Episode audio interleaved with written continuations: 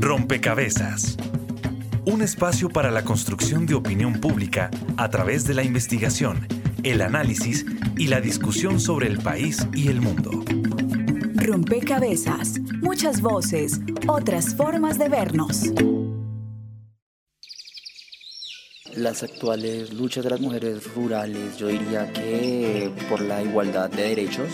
Las mujeres rurales luchamos por el derecho a la vida ante todo, por el derecho a poder permanecer en sus territorios. Mm, de pronto, con el conflicto armado, puede ser. Como mujer campesina colombiana, lucho por la equidad con justicia social. No tanto derechos, están pidiendo es como como ayudas. Luchamos, defendemos y exigimos el respeto y visualización, dando cumplimiento a la Ley 731 de 2002 sobre la acción para la incidencia política, la exigibilidad, el ejercicio pleno de los derechos integrales en pro de las mujeres rurales colombianas. ¿Crees que el patriarcado es más fuerte en el campo? Absolutamente, sí. En el campo tiende a ser mucho más fuerte, principalmente porque son culturas o costumbres que están muy arraigadas en ellos y en el campo se ve reflejado más que inclusive en la ciudad. Nuestras compañeras rurales son el sustento de todo un país.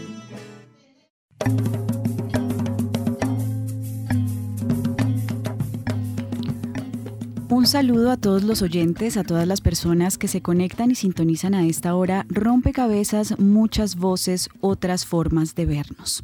Visibilidad, el sustento de un país así se define en este audio que introduce nuestro programa a las mujeres rurales. Y es que hoy le dedicamos el espacio a pensar y entender las mujeres rurales como sujetos políticos. Y, esto nos lleva, por supuesto, primero a tratar de eh, comprender qué significa ser una mujer rural y también quizás hacer una distinción entre cómo se definen o autodefinen las mujeres rurales y las mujeres campesinas, porque ahí creo que hay una discusión bien interesante que vale la pena hacer también en este rompecabezas. Pero también lo que buscamos es visibilizar esas acciones que desde la organización de mujeres rurales se están implementando en distintos territorios del país y que están eh, proponiéndole y haciendo propuestas a los distintos escenarios de toma de decisión para que tengan en cuenta las necesidades desde las mujeres rurales y se puedan diseñar planes y políticas que realmente las reconozcan. Un espacio de reconocimiento a estas mujeres que vienen adelantando distintas acciones. Em, y participando y generando espacios de incidencia política. Les damos la bienvenida desde ya a este rompecabezas para que se unan a través de las redes sociales. Recuerden que estaremos con ustedes quien les habla, Mónica Osorio Aguiar, y en las redes sociales, Daniel Garrido. Hola Mónica, saludamos a todos nuestros oyentes que nos escuchan a través de Javeriana Estéreo 91.9 FM y los invitamos para que nos encuentren en las redes sociales y también den su ficha ahí para este rompecabezas. Durante esta semana les hicimos algunas preguntas que van a estar alimentando nuestro programa y van a poder escuchar más adelante también. Allí pueden escuchar nuestros programas y compartir su opinión con nosotros. Nos encuentran en Facebook como Rompecabezas Radio y en Twitter como arroba rompecabezas, reemplazándolo por un cero. También aprovechamos para saludar a las emisoras aliadas que nos permiten llegar a distintos lugares del territorio nacional. Saludos a nuestras emisoras aliadas. Nos escuchan en Putumayo, Nariño, Valle del Cauca, Caldas, Chocó, Antioquia, Córdoba, Atlántico, Tolima, Los Santanderes y en Bogotá. En todo el país a través de la red de Radio Universitaria de Colombia en Venezuela por el Instituto Radiofónico Fe y Alegría. En América Latina por la Asociación Latinoamericana de Educación Radiofónica ALER. Y en el mundo entero por javerianaestereo.com y SoundCloud como rompecabezas-programa-radial. Viene así como son claves nuestros aliados y las personas que se unen a rompecabezas a través de redes sociales, lo son las personas que nos acompañan en la mesa y nos ayudan a construir cada programa. Hoy quiero, quiero darle la bienvenida a Ana Marlene Alfonso Piñeros. Ella es una mujer rural, consejera nacional de planeación eh, para el sector mujer rural y hace parte también de la plataforma de incidencia política de mujeres rurales colombianas. Y quiero darle la bienvenida a Marlene con una pregunta eh, que quizás nadie mejor que usted para ayudarla a responder y es ¿qué significa ser mujer rural y qué significa también ser mujer campesina? ¿Cuál es la diferencia en, esta, en estas categorías y cómo podemos ayudarle a entender a los oyentes lo que significa ser mujer rural y mujer campesina? Bienvenida a Rompecabezas. Bueno, de antemano, darles las gracias a ustedes por abrir este espacio. Para nosotras las mujeres es importante tener estos canales de, de, comunicación, pero que también transmiten la información al territorio donde está la mayor debilidad en la precariedad de la, de la información y el conocimiento para las mujeres rurales. También de lo que pasa aquí en, el centro del país, ¿no? Porque pues también hablamos de la centralización y realmente afecta mucho en el territorio de lo que se hace acá y lo que no se conoce allá. Entonces, bueno, eso, eh, eh, esto que tú mencionas eh, frente a esa categorización que es tan difícil, sí. Nosotros las mujeres rurales estamos en el territorio trabajando. Nuestra identidad tiene que ver en especial con lo que hacemos cada una de nosotros en este territorio. Entonces, pues allí nos, nos encontramos las mujeres afro, indígenas y campesinas, cada una con una, categoría en especial, una categoría para las mujeres campesinas que estamos pues en la discusión, eh, ustedes saben de lo que es darle pues la categoría especial al, al, al, campesinado como tal, eh, y también se encuentran las mujeres pescadoras que no se mencionan, ¿sí? Entonces, pues para nosotros es la riqueza del territorio y es la diferencia dentro de esa diversidad de las mujeres que tienen unas particularidades en el territorio eh, una cultura, unos ancestros, una identidad que están ya de alguna manera em, de, de reconocidas tanto las mujeres rurales, indígenas, pero nosotros mujeres campesinas estamos en ese proceso de reconocimiento también como una categoría para también acceder a recursos específicos en el territorio. Bueno, llamarle nos presenta una primera imagen de las mujeres rurales y las mujeres campesinas y en este sentido quisimos acudir a los usuarios para que nos dieran su opinión y les preguntamos cuál cree que es la principal actividad de las mujeres rurales. Cuidar el hogar, servicios informales como la venta de minutos o venta de comida y la siembra y comercialización de los alimentos. 43% dijo que el cuidado del hogar, el 14% que los servicios informales y el 43% que la siembra y la comercialización de los alimentos.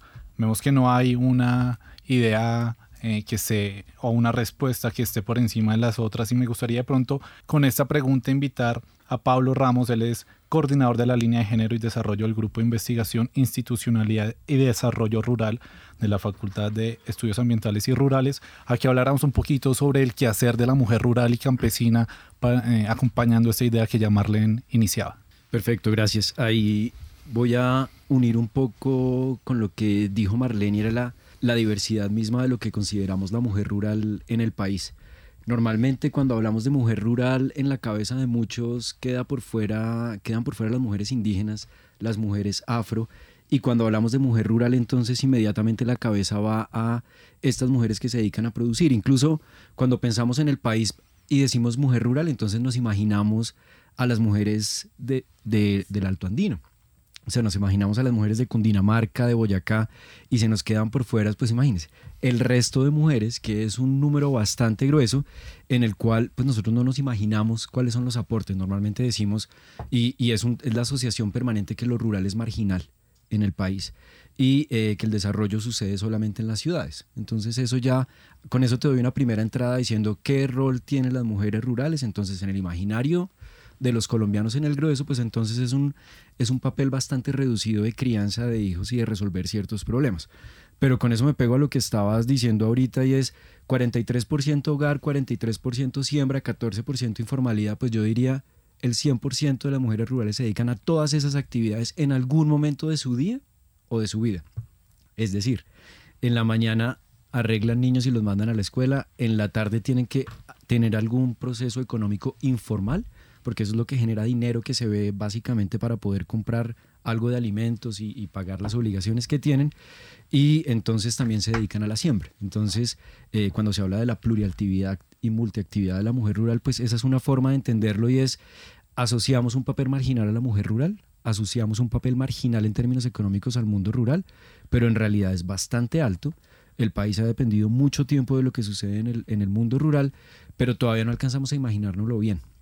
Y las categorías analíticas empiezan a ser cortas para eso. Entonces Marlene lo decía, nos quedamos cortos en entender cómo es el mundo rural. Obviamente nos quedamos cortos en entender cómo son las mujeres rurales, porque son heterogéneas como grupos, son ampliamente diversas y responden a un montón de intereses. Y el principal que quiero poner acá, que es interesante, es el tema del cuidado de la vida. Y eso requiere trabajar, cuidar hijos, trabajar formalmente y trabajar informalmente. Bien, pues con estas dos aproximaciones vamos ampliando esa comprensión sobre lo que es y lo que hacen y cómo se identifica una mujer o las mujeres rurales. Está con nosotros en la mesa Ana María Restrepo. Ella es investigadora del CINEP, Programa por la Paz, de la línea Territorio, Movilización e Interculturalidad. Em, desde allí ustedes, eh, Ana María, vienen haciendo un trabajo muy cercano de investigación eh, sobre la realidad de las mujeres rurales, no solo en Colombia, sino también en América Latina. ¿Qué tanto estas eh, definiciones se aproximan también a esas definiciones que se construyen en la región sobre lo que significa ser mujeres rurales? Eh, muchas gracias por la invitación. Bueno, pues primero que todo, pues quiero yo señalar también que el asunto de la diversidad de labores en el campo, para nosotros ha sido mucho más clara a partir de este acercamiento a las organizaciones de mujeres rurales en Latinoamérica, porque mm, incluso hay contextos en Latinoamérica donde la producción o el trabajo de la tierra no es posible para las mujeres por cuestiones culturales, por cuestiones de acceso a tierra y por tanto a créditos, bueno. Em, entonces ahí empezamos a ver cómo esa diversidad. Pero también quiero traer acá el el trabajo que ha hecho la vía campesina, un poco en esa definición de lo rural y lo campesino, em, también porque a veces ha sido una cuestión muy de la institucionalidad meter a todas estas identidades de las mujeres en la bolsita de mujeres rurales, em, anulando un poco esas particulares identitarias de las que hablaba Marlene, pero también con una visión de que no es solo sobre las mujeres, sino sobre el mundo del campo, de sujetos que son mano de obra disponible para cualquier proyecto que se localice en el mundo rural.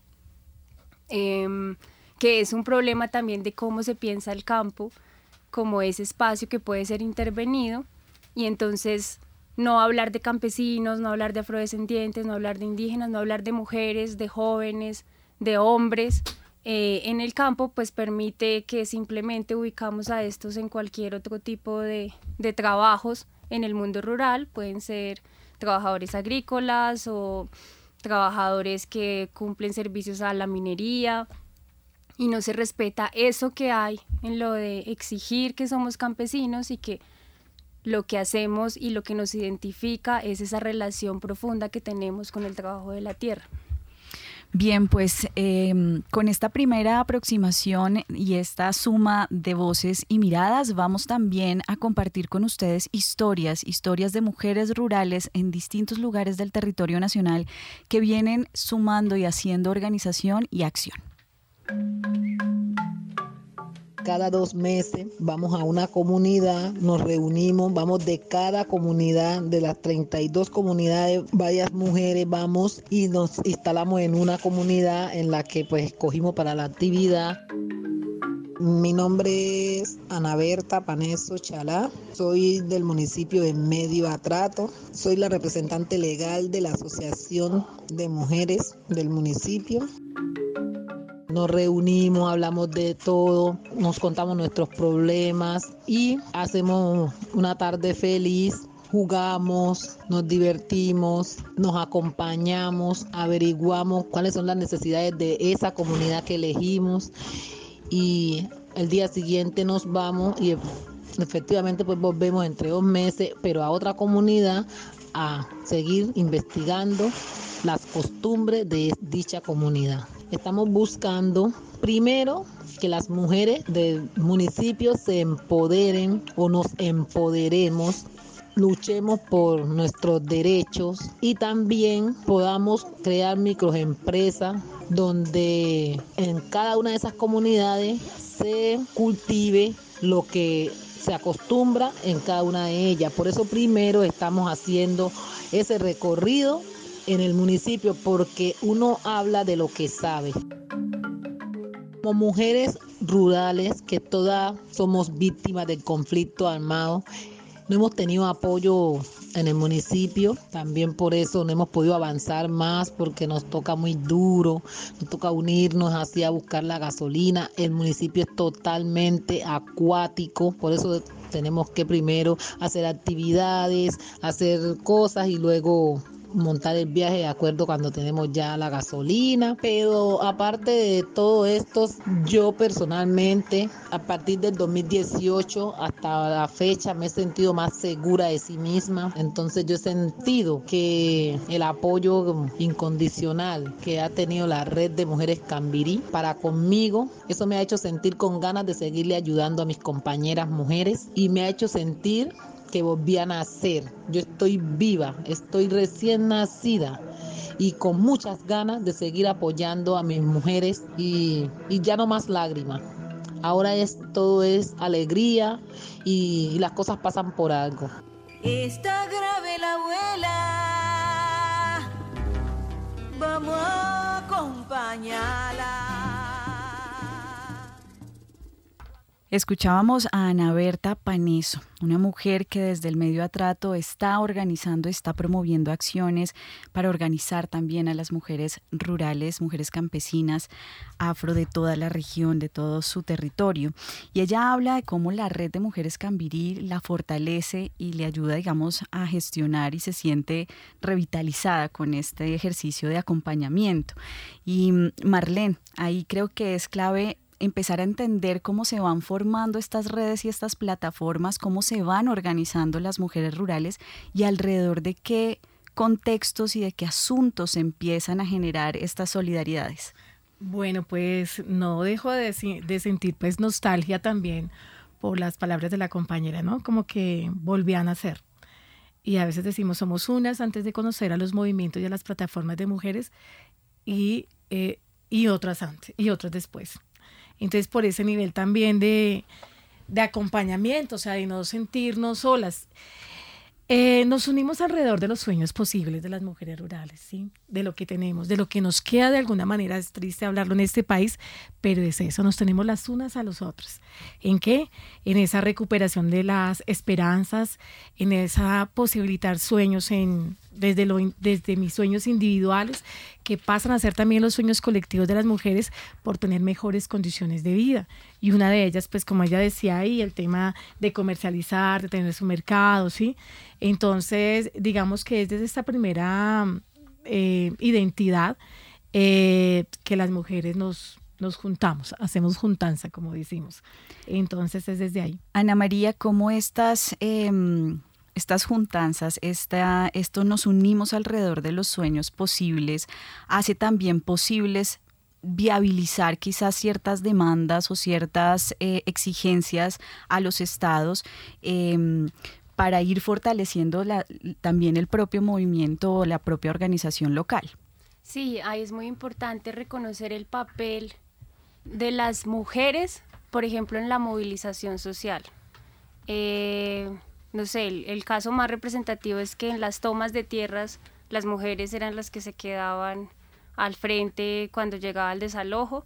Al principio por una estrategia de resistencia porque supuestamente las fuerzas que llegaban a desalojar no se iban a meter con las mujeres, pero luego también empezaron a agredir a mujeres y niños. Pero yo creo que a partir como de esos momentos de solidaridad en protestas puntuales, empiezan a articularse estas, estos procesos de organización. También muchas veces es la misma cotidianidad frente a demandas como el agua, las garantías para que los, los hijos o las hijas puedan acceder a educación o puedan por lo menos llegar al, al colegio, a la escuela, en las áreas rurales. Em, estas, estas necesidades cotidianas que van generando que se que se, que se realicen protestas, que haya luchas sociales en las que las mujeres encuentran esta unidad, también va generando esos espacios de articulación.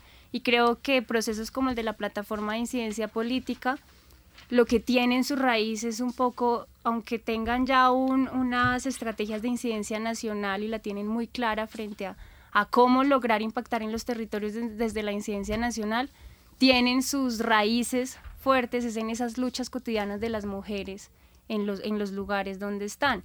En muchos casos no necesariamente son, por decirlo así, mujeres organizadas, ¿sí? Como con nombre, organización, o, pero ahí se van generando esas redes y esas, esas posibilidades de juntarse para la lucha. Precisamente en este sentido quisimos también preguntarle a nuestros usuarios por Twitter, recuerden que nos encuentran como arroba rompecabezas reemplazándolo a por un cero, la participación de la mujer rural en política. ¿Usted considera que es mucha o poca o nada? 20% dice que mucha y 80% dice que poco o nada. En ese sentido me gustaría preguntarle al profesor Pablo Ramos ¿En qué, ¿Cómo ve usted la transformación de esas acciones, de esa juntanza de mujeres, de esas asociaciones, a llegar a, la política pública para generar los cambios por los cuales están luchando? Yo creo que el 80 poco o nada se queda cortico. Pero luego alguna vez me acuerdo en una entrevista que escuché de Marlene donde ella decía lo que pasa es que todas tenemos un montón de necesidades, pero somos poquitas las convocadas a los espacios de toma de decisión política y luego esos espacios, o por lo menos en el contexto actual, eh, están bastante dilatados. Tenemos eh, oficina de mujer en presidencia, tenemos oficina de mujer rural en el Ministerio de Agricultura, tenemos un montón de como de secciones y de oficinas encargadas del tema de mujeres. Pero en particular, cuando empezamos a ver si hay algún tipo de formalización, algún tipo de incentivo, algún tipo de reconocimiento del trabajo de las mujeres en informar la política pública, pues resulta que es bajo todavía. Entonces, en general necesitamos mayor participación de todos y en particular necesitamos mayor participación de los habitantes rurales. Pero esto se ve muchas veces, están las redes, están las plataformas, pero a veces parecen situaciones aisladas en las que eh, la institucionalidad pues se demora en incluir esas necesidades de las mujeres rurales en el diseño de política pública. Temas como tierra, acceso a crédito, como lo mencionaban ahorita, fortalecimiento de capacidades para la gestión territorial, pues cuando lo miramos en papel está bastante restringido. Eso todavía tiene sus limitaciones serias cuando hablamos del grupo concreto de mujeres rurales. Pero aquí en particular también quiero decir una cosa y es, no es solo hablar de mujeres, sino también hablar de hombres en el contexto rural. Pero eh, aquí quiero llamar la atención es en eso, es la participación del sector rural dentro de la toma de decisiones políticas y públicas en el país es muy baja. Bien, pues con esa claridad en, que, hay que hablar, digamos, del sector rural y su participación política, pero que hoy le vamos a dedicar, digamos, este espacio a pensar la mujer rural. No hay nadie mejor que Marlene para que nos cuente un poco cómo se desarrolla esa participación de las mujeres rurales en escenarios políticos y usted más que nadie puede contarnos qué talanqueras o qué obstáculos se le están poniendo a, ese, a esa gestión. Bueno, pues eh, o sea, aquí nos hemos organizado pues varias plataformas de organizaciones y movimientos de mujeres rurales en esas luchas constantes hacia la exigibilidad, pero en esa exigibilidad aparte pues desde diferentes espacios de participación y representación, pero en especial sobre incidencia. Creemos que las mayores transformaciones se hacen en los espacios de incidencia. Entonces es a nivel nacional poder llegar a, al Congreso, a, a los espacios donde se toman las decisiones, ya sea no ha sido tan fácil en el gobierno que tuvimos la oportunidad. Volviendo nuevamente al espacio de, los temas de, de, incidencia, se ha sido difícil, o sea, a nivel nacional hemos, eh, pues no tenemos una voz, tenemos es más bien un apoyo de algunas representantes y de algunas senadoras, también hombres, ¿por qué no decirlo? Pero alguien que esté asumiendo la voz de las mujeres rurales en este país no la tenemos, ¿sí? Y eso estábamos hablando ahora, la pasada, una sesión extraordinaria que se hizo en el marco de preguntarle al gobierno, en este gobierno, ¿usted cómo tiene los temas de las mujeres rurales inscritos en, cada, en cada institucionalidad, en cada instancia? Entonces, pues es un tema que ustedes saben del Plan Nacional de Desarrollo que nos quedó un tema como tal específico que tenga recursos, sino es un tema transversal. Y en esa misma preocupación, pues entonces estábamos porque realmente decíamos, pero bueno, dos, tres congresistas, y hay un grueso de pronto más adelante, pero no hay una voz que uno diga es mujer rural y hay, digamos, una conexión ahí. En esa línea, pues, mire, no tenemos en el escenario nacional, nos hemos dedicado a hacer ese activismo a partir de los diálogos políticos en este, en este momento, de poder encontrar esos apoyos, en, digamos, a nivel nacional. A nivel local, el tema es tremendamente desesperanzador. Primero, los gobiernos locales tienen que abrir la posibilidad para que las mujeres puedan participar en estos espacios. Alguna vez un ente de la Contraloría llegó y le dijo a un alcalde, ¿cómo así que usted no tiene mujeres concejalas? Y como mujeres y mujeres rurales decía, pues es, no es mi culpa, decía el alcalde. Y, la, y esta mujer de la Contraloría le decía, pues sí es su culpa porque ustedes deben fomentar la participación de las mujeres políticas, de las mujeres en la vida política. Entonces, allí no tenemos recursos primero que todo. El gobierno no, eh, está hablando del contexto local, el gobierno no facilita los recursos para la movilización de las mujeres y ustedes saben que pues es la dispersión misma del territorio que tenemos que dificulta la participación y mucho más los roles que tenemos las mujeres, las discriminaciones, el sistema pues patriarcal. Entonces es muy difícil pero pues están las redes también acompañando este ejercicio y ahora en lo que viene de cambios de gobierno, pues vamos a los territorios a acompañarles a hacer sus agendas políticas, ¿no? Porque son las realmente, es, digamos, esos miedos también que mantienen a las mujeres de que qué hago allí, qué voy a hacer. Entonces, pues también tan importante esos procesos de acompañamiento de las plataformas de mujeres rurales a las mujeres en los territorios. Bien, pues ahora vamos a escuchar otro caso ahora en Nariño que nos deja ver justamente cómo desde la autogestión las mujeres también de todas maneras no se quedan quietas y están avanzando con sus propios proyectos y cómo es una apuesta entrar en los planes locales, de en, en la planeación local. Al sur de Nariño se ubica el municipio de Yacuanquer y allí parte de sus más de 10.000 habitantes decidieron crear en el 2014 las escuelas campesinas de Yacuanquer posterior a la participación en el paro agrario del 2013. Maritza Calderón, dinamizadora de las escuelas campesinas de Yacuanquere. La falta de un espacio donde los campesinos y campesinas nos pongamos a pensar y a preguntarnos precisamente cuál es el sentido del ser campesino el pensar a, preguntarnos con la gente cómo funciona el Estado, cuáles son las instituciones del Estado, mucho eh, alrededor también de la de los derechos, ¿no? De conocer los derechos de los campesinos y las campesinas. Y de esta manera funcionan estas escuelas. Entonces le estamos apuntando a la construcción, al montaje de una granja escuela, pues donde podamos eh, poner en práctica y tener un lugar fijo, eh, pues digamos concentrado de todo el trabajo que han venido haciendo las escuelas campesinas, digamos, este alrededor de los productivos pero también se, se ah, desarrollan diferentes espacios, acompañamientos y mingas que tengan que ver con la defensa del territorio. Entonces, en el momento, por ejemplo, estamos con el tema de la defensa del agua. Sin duda, no ha sido tarea fácil. Maritza se refiere a los principales retos que han tenido que enfrentar. Construir con la gente confianza para mm, demostrarnos a nosotros, a nosotras mismas, que podemos construir procesos autónomos y autogestionados.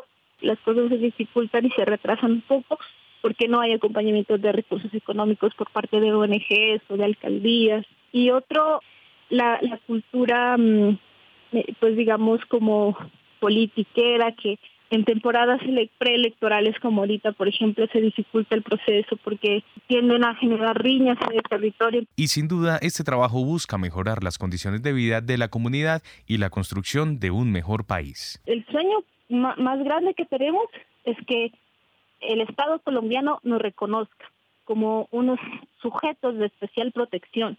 Y pues nuestro gran sueño es que algún día aparezcamos en el famoso libro de leyes de nuestro país reconocidos como un sujeto de especial protección, que parezca el campesinado como una población especial. Seguir empoderando a nuestras comunidades, seguir empoderando a nuestras mujeres y que algún día pues se, se voltee ese, funcionamiento del Estado y que se empiece a ejercer el poder desde las bases.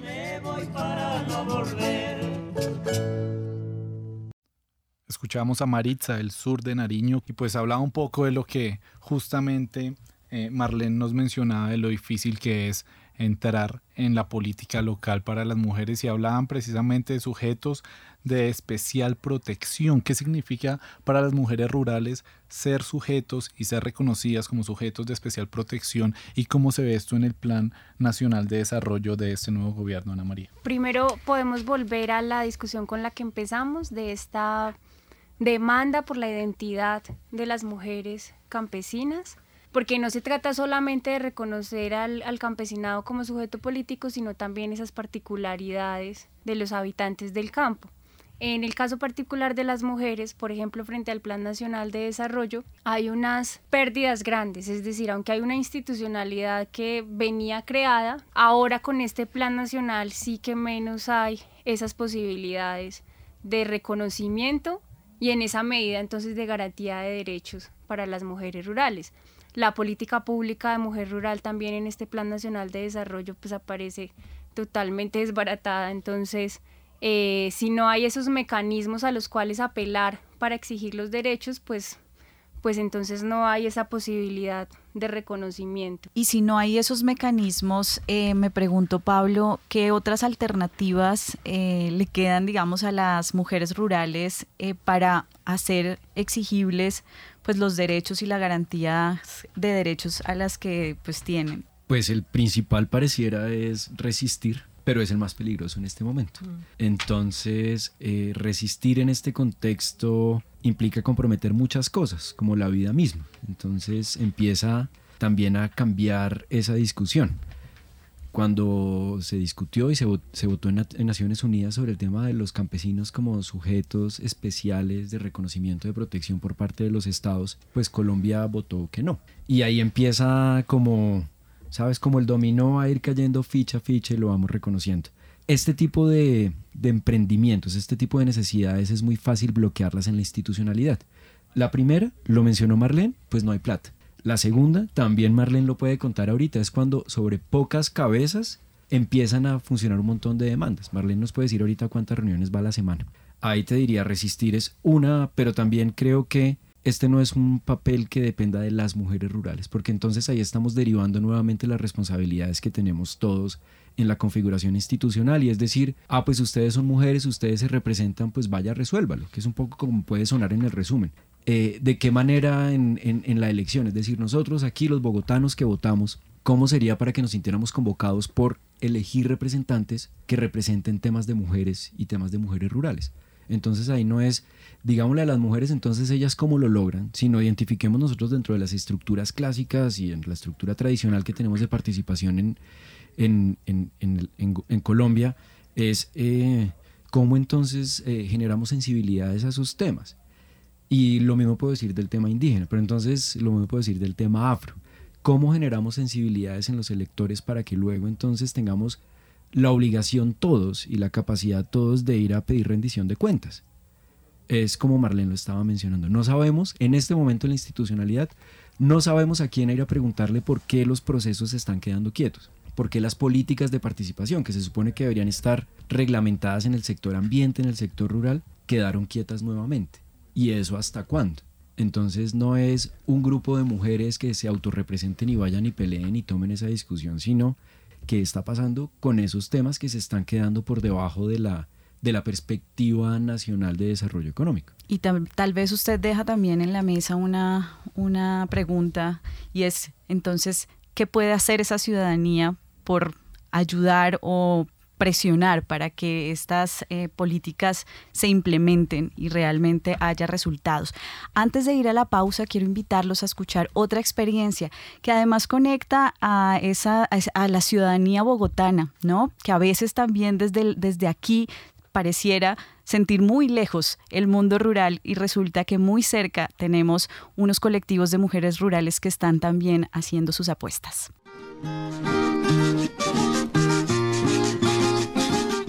En Bogotá también hay espacios para alejarse de la rutina y conectarse con el campo.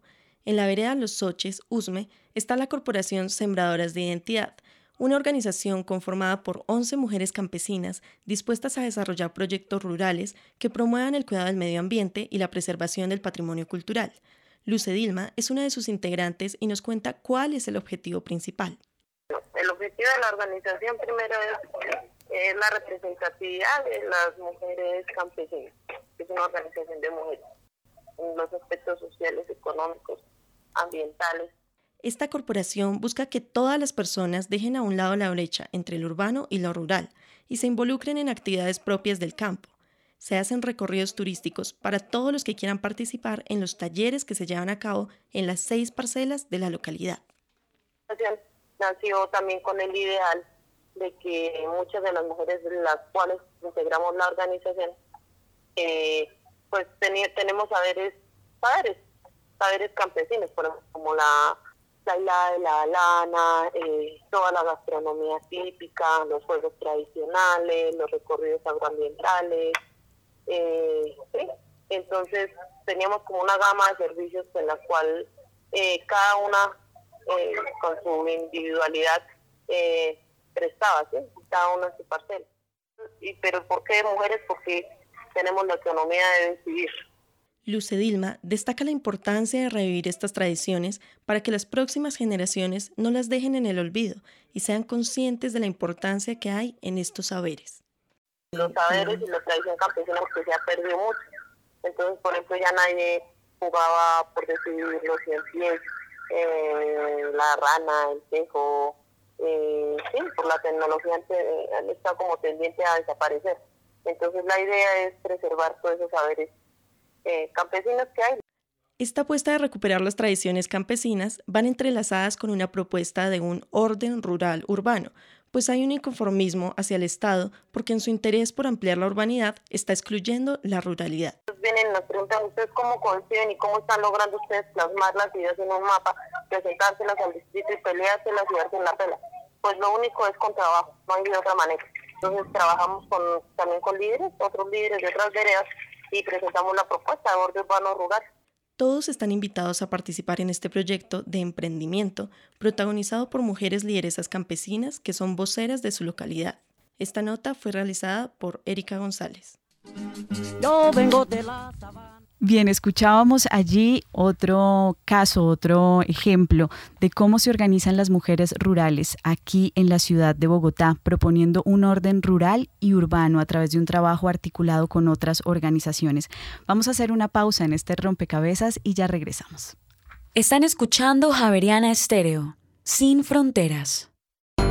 Bitácora es investigación, creación y análisis. Yo creía que diversidad sexual tiene que ver con el hecho de que la sexualidad no es un, meramente, un dato dado meramente. El tema del castigo en la infancia es uno de esos temas que la gente cree que como que es una cosa que queda relegado allá a la crianza de los niños. Cuando hablamos del alma humana nos estamos refiriendo a diferentes cosas que pueden tener diferentes significados y a todas las llamamos alma. Bitácora, dos años divulgando conocimiento. De lunes a jueves de 8 a 9 de la noche por Javeriana Estéreo, sin fronteras. Están escuchando Javeriana Estéreo, sin fronteras.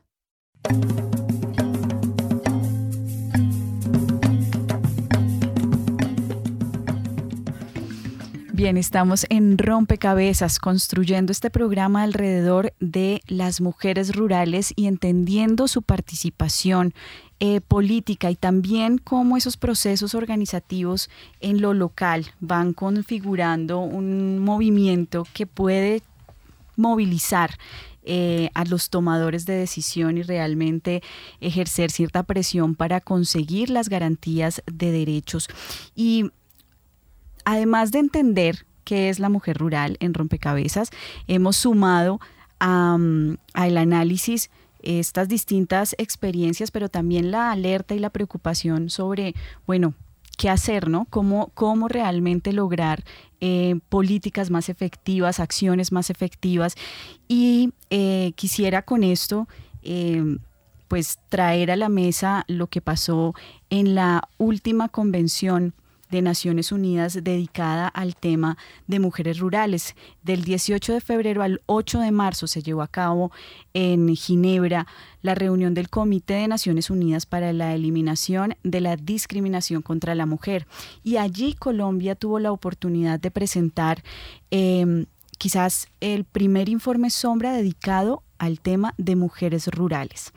Eh, voy a, antes de darle la palabra a la mesa para hablar de este informe, a, que, a invitarlos a ustedes y a los oyentes a escuchar eh, una de las organizaciones que participó de este ejercicio de construcción de este informe para que nos nos empapemos un poco de este proceso y podamos conversar sobre cómo las mujeres rurales colombianas no solamente hacen incidencia nacional y local, sino también están llegando a escenarios internacionales. La región es la segunda región más golpeada por el conflicto armado y la pobreza. Luz Estela Romero, coordinadora general del colectivo Mujeres al Derecho. Nos sigue preocupando las múltiples violencias y discriminaciones que el conflicto armado trae a la vida de las comunidades más apartadas, en especial a mujeres, niñas y niños de zonas rurales, quienes en Colombia representan más del 70% de las víctimas del conflicto.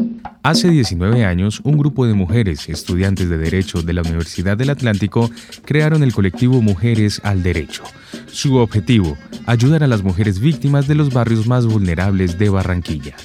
Nos movió y nos mueve la convicción por un mundo más justo, y en paz que incorpore la perspectiva de las mujeres y por ende el logro de justicia de género.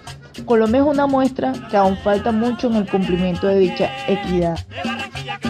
Hoy el colectivo se dedica a defender y promover la incidencia de las mujeres rurales en un entorno político y social que parece dejarlas de lado.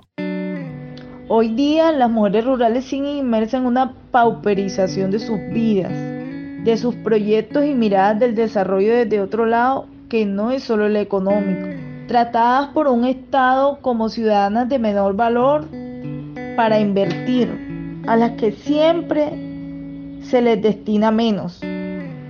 Es un total retroceso frente a nuestra apropiación y reconocimiento como sujetas de derechos y no discriminación. En 2018, el colectivo Mujeres al Derecho, junto con otras 70 organizaciones sociales, crearon el primer informe sombra específico de mujeres rurales y campesinas de Colombia. Bueno, en cuanto al proceso de elaboración del informe sombra, nos, nos dimos citas organizaciones diversas de derechos humanos, organizaciones defensoras de derechos humanos de las mujeres. Fuimos tejiendo la diversidad de aportes y prácticas. Es por eso que nuestro informe tiene un análisis que suma además unas crónicas y unos manifiestos de las mujeres rurales de diferentes territorios. Llevamos a cabo diversos talleres participativos para la construcción y validación de nuestros aportes. Colombia, escenario de mujeres rurales. Esta nota fue realizada por Jenny Castellanos. Bien, una invitación para articularse, para persistir, insistir y no desfallecer. Em, vamos a hablar un poco de cómo se configura este informe sombra que se presenta ante la CEDAW como una oportunidad para las mujeres rurales. Y ahí quisiera, Marlene, pues que nos contara un poco qué significa llegar a Ginebra con este informe, eh, qué tipo de recomendaciones se dejan allí y también qué efectos se espera que sucedan después de esto. Uy, no, eh, la experiencia fue maravillosa, ¿sí? Em, en la misma oportunidad eh, de leer otros países también, ¿no? Y lo otro, pues también de explorar qué era ese espacio realmente. Porque pues lo teníamos en el papel y realmente para nosotros es significativo porque hace referente de marcos normativos en, también en la exigibilidad aquí en, en, el, en, en nuestro país de los temas de mujer rural. Eh, duramos más de un año haciendo el informe, como decía Luz Estela, con varias organizaciones nos, nos unimos ahí, seguimos unidas. Lo más bonito también de esto es que, digamos, seguimos en este, en este movimiento que nos juntamos en un momento determinado. Llegar allí eh, fue un escenario súper importante, además que es de resaltar el trabajo que hicimos allí, muy cualificado de, los, de las organizaciones de mujeres rurales, porque era prepararnos a ese escenario que teníamos el lunes 17, ¿de acuerdo la fecha? Es decir, cómo íbamos con cifras dateadas, íbamos, porque eso es lo que nosotras las mujeres rurales en este proceso de cualificación para nuestra participación hemos hecho. Es decir, aquí hay unas compañeras que tienen ciertos temas de experticia, que eso manejamos las cifras y todas nos juntamos en esa diversidad y ese rompecabezas se, ¿cómo se llama? Se organizó, se cuadró, se armó perfectamente. Y así nos vieron las expertas de la CEDAW muy organizadas, aparte de eso con una información clara, precisa y contundente. Entonces, eso fue lo que nosotros dejamos allá. Más esa preocupación por lo que está, por lo que está pasando en nuestro país, por el desconocimiento en sí, pues, de, todo el marco normativo, porque realmente es eso. Nada más en el pacto de las mujeres, en el pacto del, que está en el Plan Nacional de Desarrollo por las Mujeres, estamos casi en las últimas líneas y creo que el tema de paz está en las últimas, ¿sí? Entonces, pues también ese desconocimiento allí y también la preocupación, como lo decía Ana María, el tema de la ley, el tema de la política pública. Eso que habíamos ganado en el pasado Plan Nacional de Desarrollo aquí no lo quitan. La misma dirección de mujer rural, o sea, es una dirección que no tiene plata, no tiene recursos, aparte pues no tiene el apoyo, esa, ese, digamos, ese componente cualificado, cualificado eso, eso es muy importante hablar de la cualificación en, en, los espacios del gobierno. No tenemos ese. Ella, pues la directora hace todos sus esfuerzos, pero realmente falta un marco también de cualificación allí. Eh, para nosotras, eh, para mí no es lo mismo haber ido y volver. O sea, es decir, ya hay algo aquí inscrito, ya hay algo que también dice, si aquí no pasa algo, eh, hacemos nuestras denuncias. Es decir, también fue conocer este escenario internacional que también nos deja una línea de incidencia muy fuerte y que realmente, ¿qué estamos esperando? Ya llegaron las recomendaciones. Lo que decía alguna experta, estos, ¿en qué momento, si es oportuno para lo que ustedes están trabajando en su país? Por supuesto, eso nos dio una alegría, claro, esta mujer era la relatora que es de es una mujer de, de Perú, ah. de Perú, la relatora de Colombia. Claro, ya sabía a dónde es que hay que llegar a ese espacio del Plan Nacional de Desarrollo. Entonces, esas recomendaciones las vamos a recoger y las vamos a traer ahorita al escenario de debate del Plan Nacional de Desarrollo. Bien, pues esta es la experiencia de Marlene, pero yo creo que vale la pena quizás para la audiencia de Rompecabezas aclarar un poco qué es este comité y qué efectos tiene eh, en términos de presión para el Estado colombiano, porque quizás no mucha gente conoce qué es el Comité de Naciones Unidas para la Eliminación de la Discriminación contra la Mujer. Ana María, ¿qué es este espacio y, exactamente qué implicaciones eh, se, esperan, digamos, de este espacio en el Estado colombiano? Em, Colombia firmó la Convención para la Eliminación de todas las formas contra la discriminación de la mujer eso, lo, eso obliga al Estado a adelantar políticas, estrategias, mecanismos que garanticen esa, ese trabajo, eh, como lo decía un poco Luz Estela, a favor de la justicia de género, más que a favor de la equidad de género, a favor de ese reconocimiento y a partir de ese reconocimiento de las mujeres, de la garantía de sus derechos.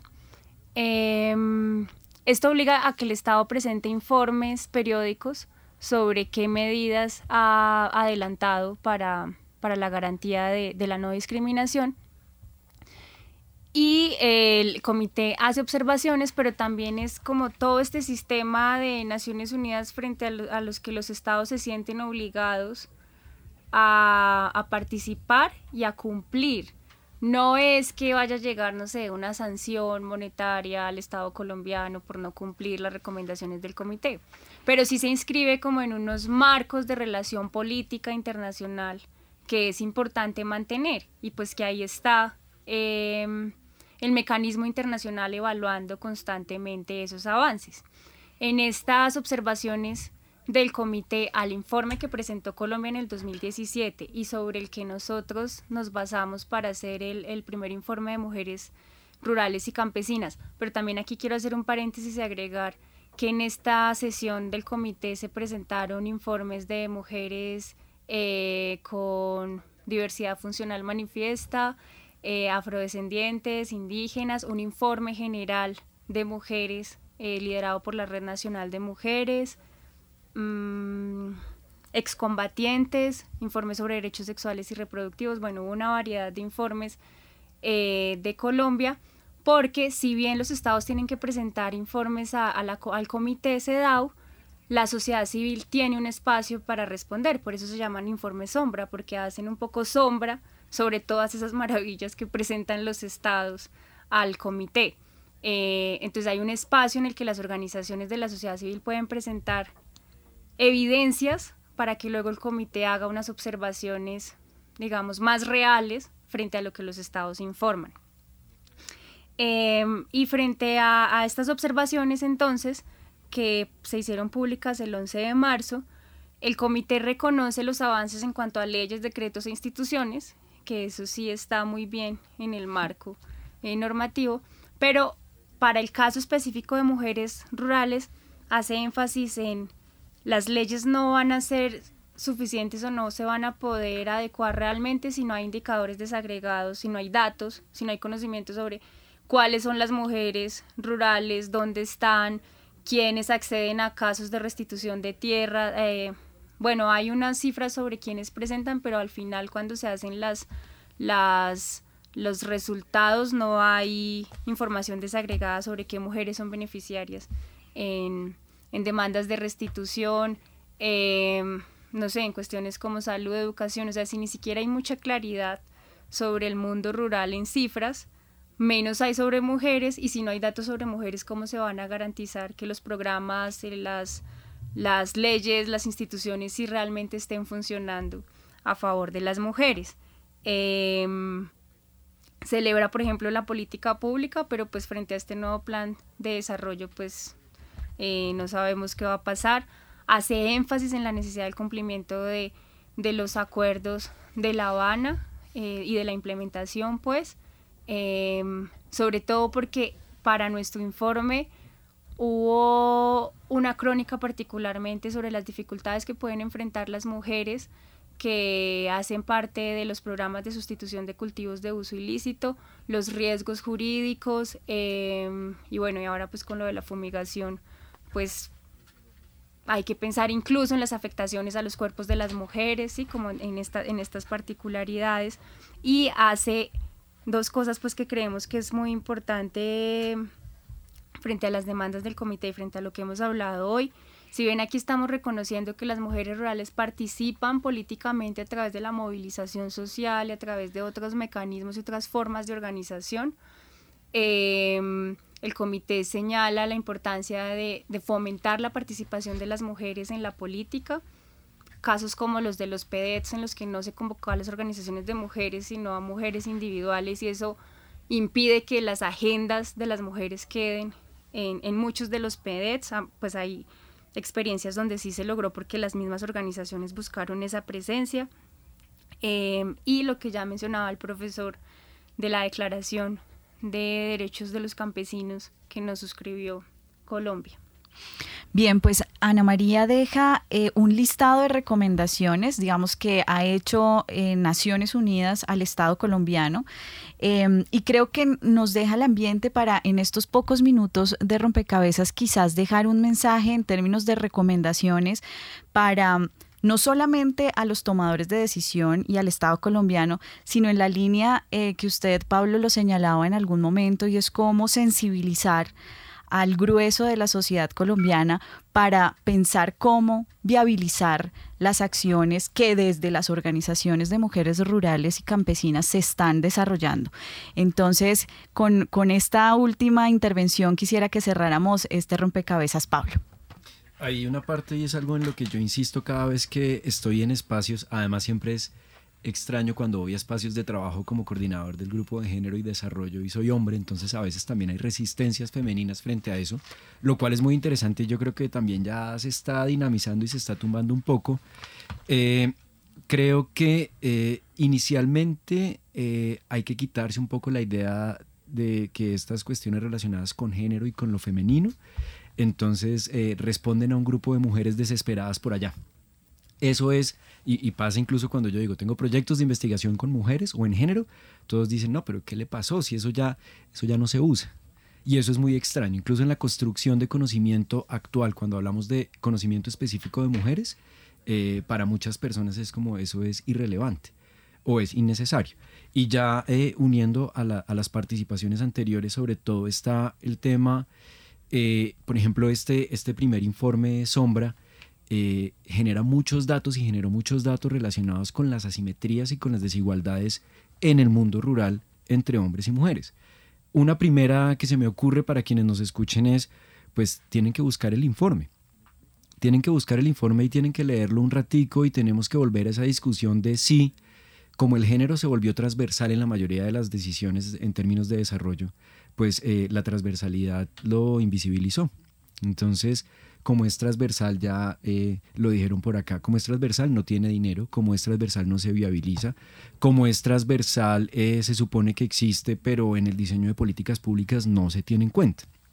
Entonces, eh, dejar de pensar que esos son temas minoritarios que corresponden a grupos pequeños que no están bien representados, sino que en realidad el no tener en cuenta la participación, por ejemplo, de las mujeres rurales en el Plan Nacional de Desarrollo, pues entonces pone y contradice en gran medida todo lo que tiene que ver con la producción de alimentos, con las funciones o con las múltiples funciones del mundo rural y eh, incluso dejar de lado las voces de las mujeres es disminuir la diversidad y somos un país que por lo menos en términos de diversidad biológica sacamos el pecho diciendo que tenemos mucho y que somos muy diversos. Pues la diversidad biológica solo es posible si conservamos la diversidad cultural. Y la diversidad cultural solo es posible si logramos identificar cuál es la mejor manera de entender las voces de esos otros. Y lo que nos convoca hoy en este rompocabezas es cómo entender las voces de esas otras que son bastante diversas, que no son un grupo heterogéneo, pero que entonces nos ayudan a entender todos cómo tomar mejores decisiones políticas. Esto pasa luego en un tema de qué decisión política, por quién voy a votar, qué hago yo como ciudadano. Y eso entonces lo que espero, por lo menos lo que salga de quienes nos escuchan, es una mayor sensibilidad de quiénes realmente representan las necesidades de las mujeres rurales en este momento en la discusión política en el país. Ana María, su mensaje también para esa ciudadanía amplia eh, para que se comprometa con eh, las mujeres rurales y campesinas colombianas? Yo creo que necesitamos también como un campo cultural favorable a las demandas de las mujeres, como lo decía un poco el profe, se, se le coge como fastidio a la idea de género y no se entiende, por ejemplo, una cosa tan sencilla como que las niñas y jóvenes en el mundo rural resienten más fuertemente que un camino no esté bien iluminado para ir a su casa. Ese es un ese derecho a vivir sin miedo, que de pronto no es tan sensible para los hombres, o sea, un hombre también puede sentir miedo por un, camino veral mal iluminado, pero para las mujeres puede ser realmente limitante, son las cuestiones de las que estamos hablando en estas demandas de entender las necesidades de las mujeres y la garantía de los derechos de las mujeres. Y Marlene, con usted cerramos este rompecabezas con esa invitación a la ciudadanía para que se sensibilice con eh, las mujeres rurales y campesinas y sus demandas? Bueno, em, yo creo que hay que ampliar, la voz política, ¿sí? De nosotros, las mujeres, hacia esa ciudadanía que realmente no tiene a veces ni la información, se sorprende cuando dice que hay una ley para mujer, pero mucho más cuando no se está cumpliendo, pero también dice qué podemos hacer. Y en ese qué podemos hacer, yo creo que ahorita tiene que, tenemos que esa voz política ampliarla a los que a los que van a ser los próximos gobernantes en lo local, allí, persistir. Y esa persistencia tiene que ver con volver a hablar del tema, posicionarlo, hacerlo visible, pero también dejarlo implícito en las agendas eh, políticas de las mujeres rurales. Y, lo mismo eh, ahora en el nivel nacional, pues estaremos haciendo esta misma dinámica, pero también hablándole a otros públicos, sensibilizando y también apoyando estas discusiones que se hacen en diferentes espacios. Entonces, es ahí, no tenemos más en nuestra palabra eh, y esa es la que nos da la fuerza, el sentido y, y la esperanza que pues esto también tenga, tenga mejores resultados, sobre todo en, la localidad que realmente, como yo lo he dicho en algunos espacios, eh, esa desinformación, eso que hay a nivel nacional, que se conecte con lo local, es un espacio muy grande. Yo le digo a veces que es, el, es más grande que el hueco fiscal, es realmente que no lo alcanzamos. Allá en lo nacional se habla, pero en lo local realmente no está llegando. Bien, pues aquí con estas, con este llamado que hacen desde distintas voces a que nos juntemos que nos unamos alrededor de sus sueños, de esos sueños posibles de las mujeres rurales y campesinas, cerramos este rompecabezas. No sin antes agradecerle a Pablo Ramos, coordinador de la línea de género y desarrollo del Grupo de Investigación Institucionalidad y Desarrollo Rural de la Facultad de Estudios Ambientales y Rurales de la Universidad Javeriana, a Marlene Alfonso Piñeros, consejera nacional de planeación del sector de mujer rural y e integrante de la plataforma de incidencia política de mujeres rurales colombianas, y Ana María Restrepo, investigadora del CINEP Programa por la Paz del área territorio, movilización e interculturalidad. Muchísimas gracias a ustedes también por acompañarnos. Los esperamos en una próxima emisión. Recuerden que estuvieron con ustedes quien les habla, Mónica Osorio Aguiar, en las redes sociales Daniel Garrido y en la producción de Rompecabezas Juan Sebastián Ortiz y Jenny Castellanos. Rompecabezas una producción del CINEP, Programa por la Paz, la Pontificia Universidad Javeriana y la emisora Javeriana Estéreo 91.9 FM. Rompecabezas, muchas voces, otras formas de vernos. Los paisajes sonoros de Rompecabezas cuentan con audios tomados de distintas fuentes. Para conocer el origen del material, diríjase a www.cinep.org.co.